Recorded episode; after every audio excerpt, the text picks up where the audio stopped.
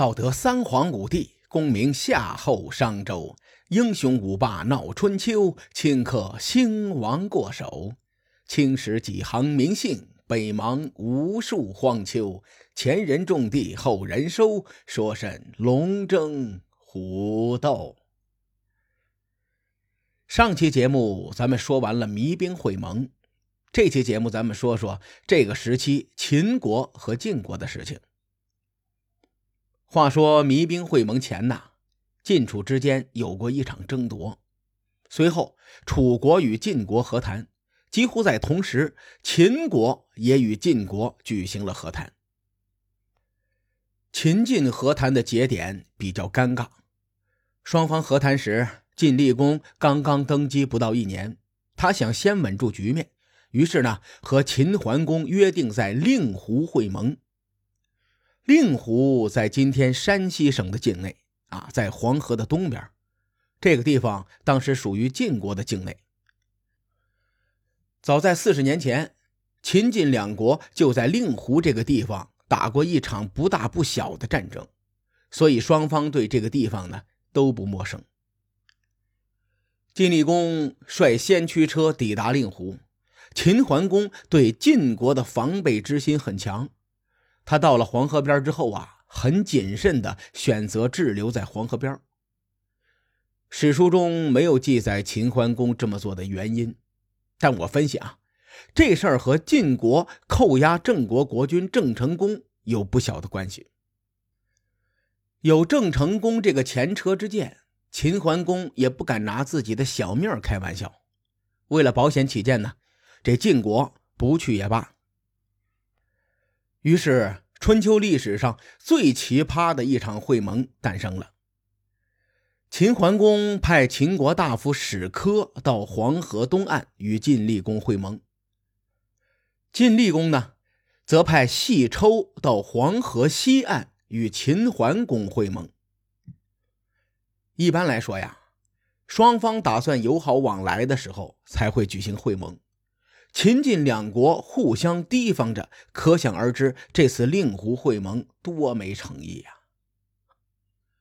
史书记载，晋国大夫士奎曾经这样评价令狐会盟：“他说，咱们这么结盟有什么卵用啊？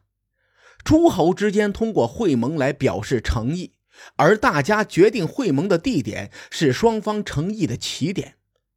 一开始这个起点就歪了，那会盟还有什么意义呢？”果然，士奎一语成谶。秦桓公前脚刚回到秦都雍城，后脚就背弃了与晋国的盟约。晋厉公得到消息之后，那是一脑门子火呀。但这一次呢，晋厉公做事很有分寸，他知道轻重缓急，所以晋国没有着急对秦国用兵。很快，华元积极推动晋楚和谈，最终呢，就促成了。弭兵会盟，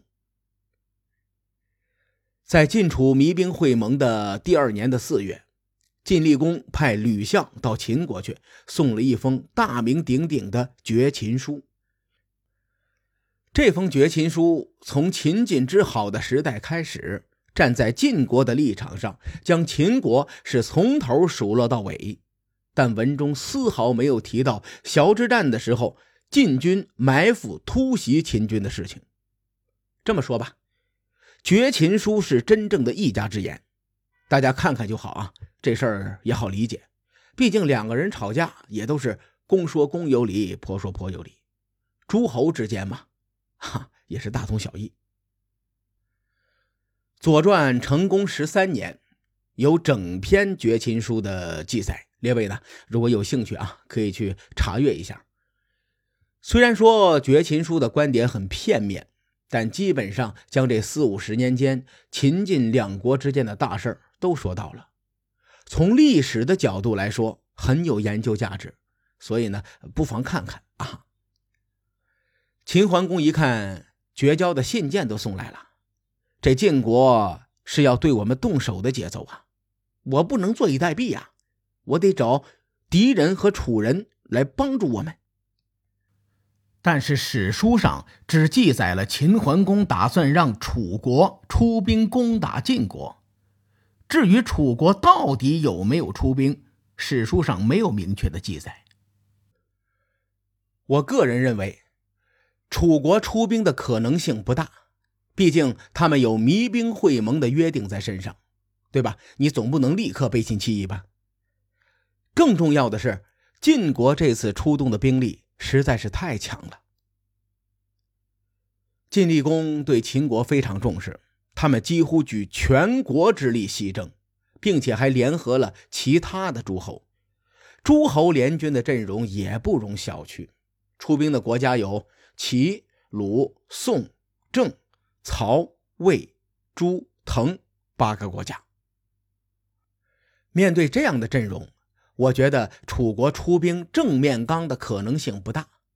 说到这儿呢，我再说个题外话，需要咱们注意一下晋国出征的阵容是什么阵容呢？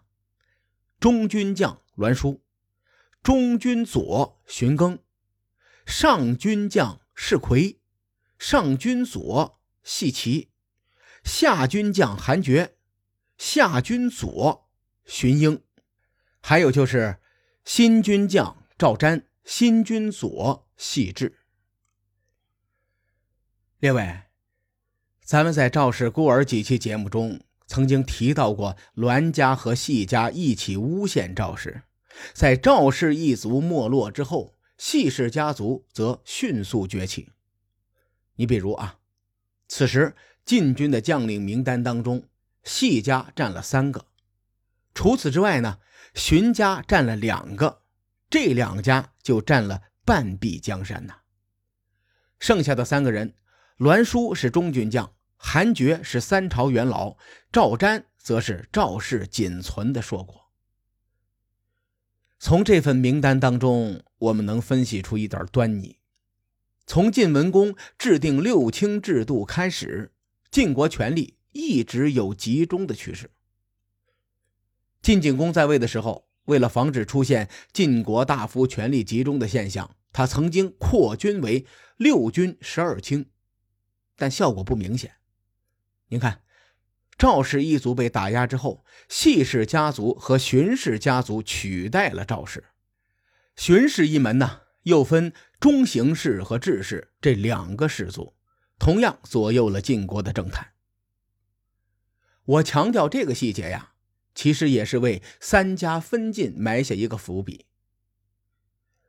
从晋国这几十年的历史进程来看，由于中间力量是异姓士大夫，他们在血缘上缺少对国君的认同感，而晋成公呢，又赋予了这些异姓士大夫公族的福利，还让这些士大夫们世袭自己的封地。随着时间的推移，这些人之间你争我夺，最终会剩下几个氏族，他们将成为晋国国内的庞然大物。从这个角度来说呀，晋国的分裂具有一定的必然性，而历史也印证了这一点。咱们言归正传啊，在公元前五百七十八年五月初四。晋军西征大军浩浩荡荡地杀向秦国，两军在麻遂展开了一场大战，史称麻遂之战。根据部分史料的推测，晋国联军兵力约十二万，秦国方面的兵力呢最多五六万，双方实力悬殊，并且晋军出师有名，士气如虹，最终晋军大胜。打的秦军是落花流水。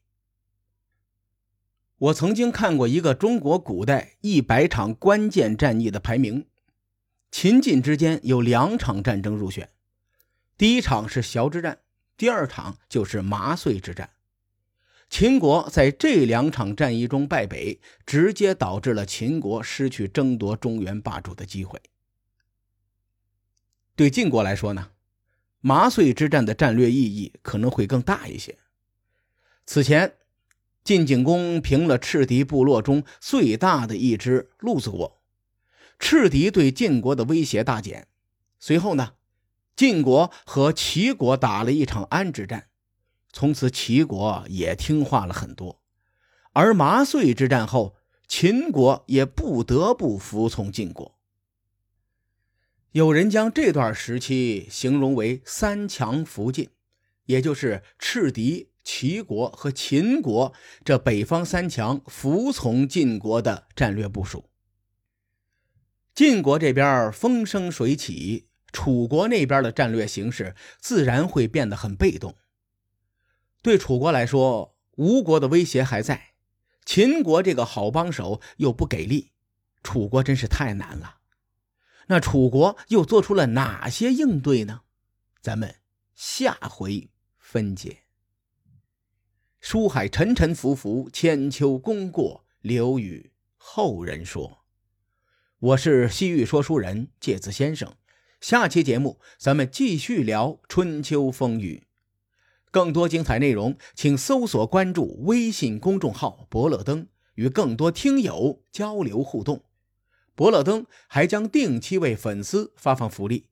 愿我们的存在让您对明天更有期许。咱们后会有期。